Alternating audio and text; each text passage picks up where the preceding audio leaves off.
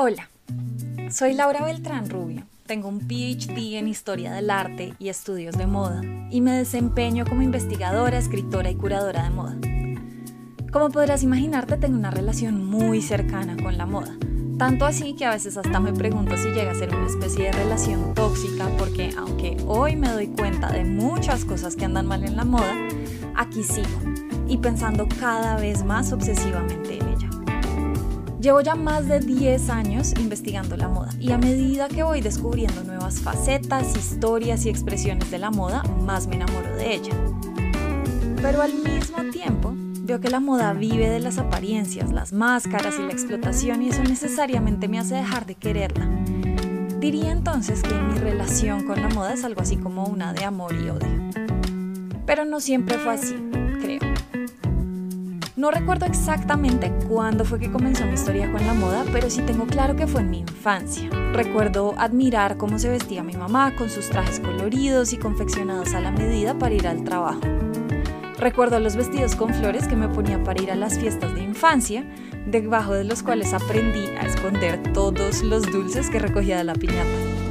Y recuerdo uniformarme con mi hermana, sobre todo con un overol verde con tres figuritas de dálmata sobre el pecho, que amaba y que a veces quisiera tenerlo todavía para que de pronto al ponérmelo vuelva con él toda la inocencia de la infancia. Y mis favoritas, las botas escarchadas de color negro tornasolado, que sin duda también las usaría hoy si pudiera. Y de hecho, si alguien conoce de unas así, súper bienvenida la recomendación porque les aseguro que las compro.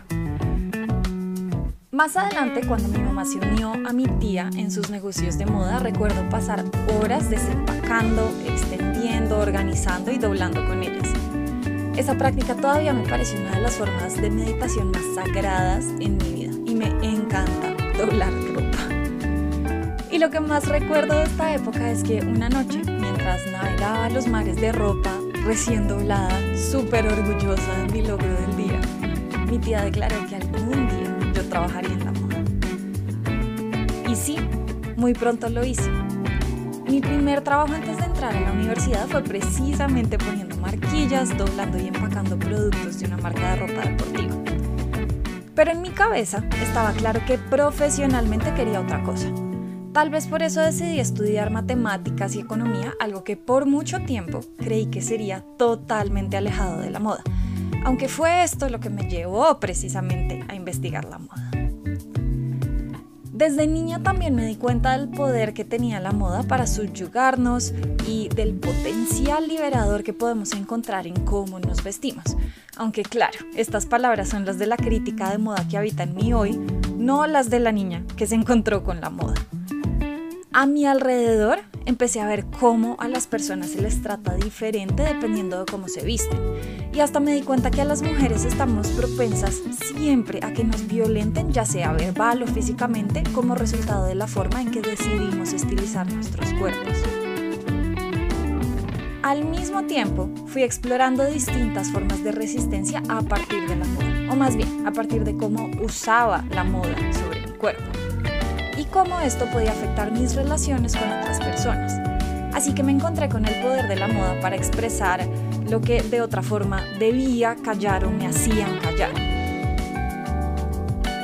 Y entonces comencé a usar mis prácticas de vestir precisamente para gritar mi desacuerdo cuando debía obedecer, por ejemplo, pero no quería las imposiciones de mis padres. Más adelante opté por llevar vestidos, cintas con moños, colores súper vivos, todos estos elementos del vestir que consideramos femeninos, cuando sentí que mi presencia femenina era menospreciada por algunas de las personas, todos los hombres del entorno académico y científico en que elegí pasar los primeros años de mi adultez. Incluso hoy, cuando me visto para dictar clases y conferencias sobre la moda alrededor del mundo, tengo el cuidado de hacerlo exclusivamente con marcas de origen latinoamericano, africano e indígena, esas culturas que casi siempre son excluidas de las narrativas e historias convencionales de la moda. En este caso, complemento lo que dice de entrada mi ropa con lo que comunico verbalmente, pues de estas historias menos conocidas de la moda es que se trata precisamente mi investigación. Cómo llegué a mi investigación es otra historia, tan llena de giros y recovecos como mis exploraciones de estilo desde la infancia. Pero en pocas palabras podría decir que la vida me fue llevando de la economía más matemática a la historia económica, luego a la historia sociocultural y de ahí a los estudios y la historia de la moda. Y en este camino he tenido el privilegio y el honor de estudiar en Parsons, trabajar en el MET, ser profesora en la Universidad de los Andes, escribir para un libro galardonado por The New York Times, colaborar en The Fashion and Race Database y crear mi propia plataforma educativa sobre moda, culturas de moda. Hoy siento que he llegado a una etapa de mi historia con la moda que de alguna forma refleja todas las complejidades que nos caracterizan a las dos y que he conocido desde niña, aunque realmente solo las empecé a teorizar, por así decirlo, hasta hace relativamente pocos años.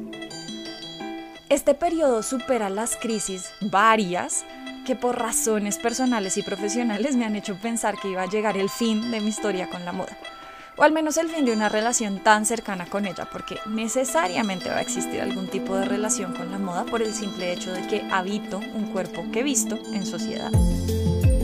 Y a medida que me he empezado a reconocer como autoridad intelectual de la moda a nivel global, la moda se ha convertido no en una máscara ni en un disfraz, sino en parte esencial de quién soy como pensadora, como persona, y además así la moda se ha hecho una parte muy importante de mi misión de vida.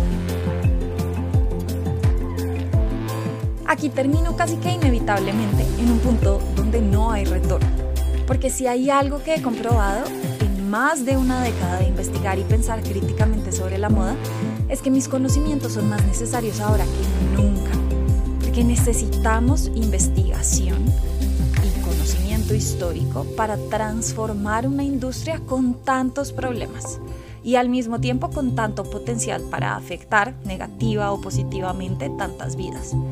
Yo he escogido, por supuesto, irme por el lado optimista y aquí estoy tratando de cambiar el mundo, de construir uno mejor a través de la moda. Y es tanto lo que queda por hacer que esta historia, sin lugar a dudas, continuará.